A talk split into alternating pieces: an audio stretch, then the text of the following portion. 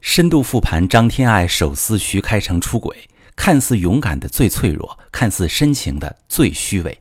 你好，这里是中国女性情感指南，我是许川，用心理学带你找到幸福的方向。遇到感情问题，直接点我头像发私信向我提问吧。从昨天到现在，哈，呃，明星张天爱曝光前男友徐开成出轨，还放出他承认酒后乱性的录音。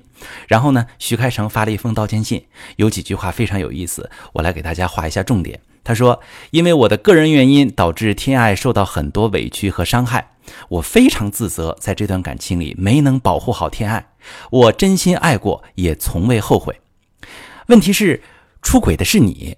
咱先不说你有没有保护好张天爱，他现在的痛苦就是你造成的。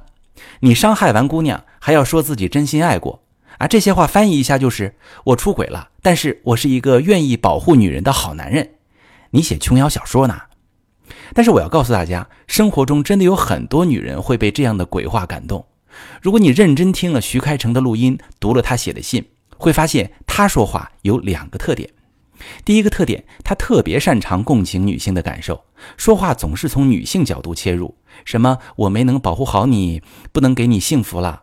他太知道感情里的女性想听什么了，想要什么了。他太知道怎么感动女人了。第二个特点，感情里他是保护者，是付出的那一方。但如果你仔细分析他的话，会发现这些话的背后都带着目的：希望被原谅，希望被喜欢，希望营造自己深情的人设。所以，有智慧的女性朋友不仅要看到徐开骋酒后乱性的恶劣，更要看到他在道歉的过程中展现出的虚伪。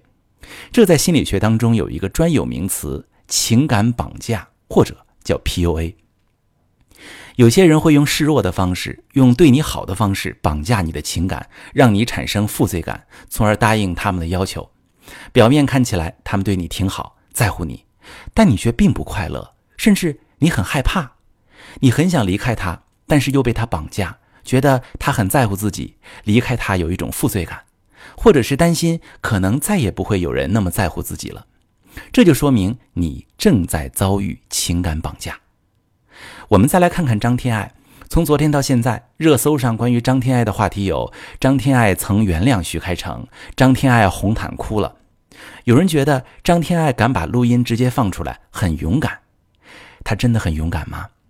有网上的消息说，他跟徐开骋秘密交往三年，他为什么会吃徐开骋这一套？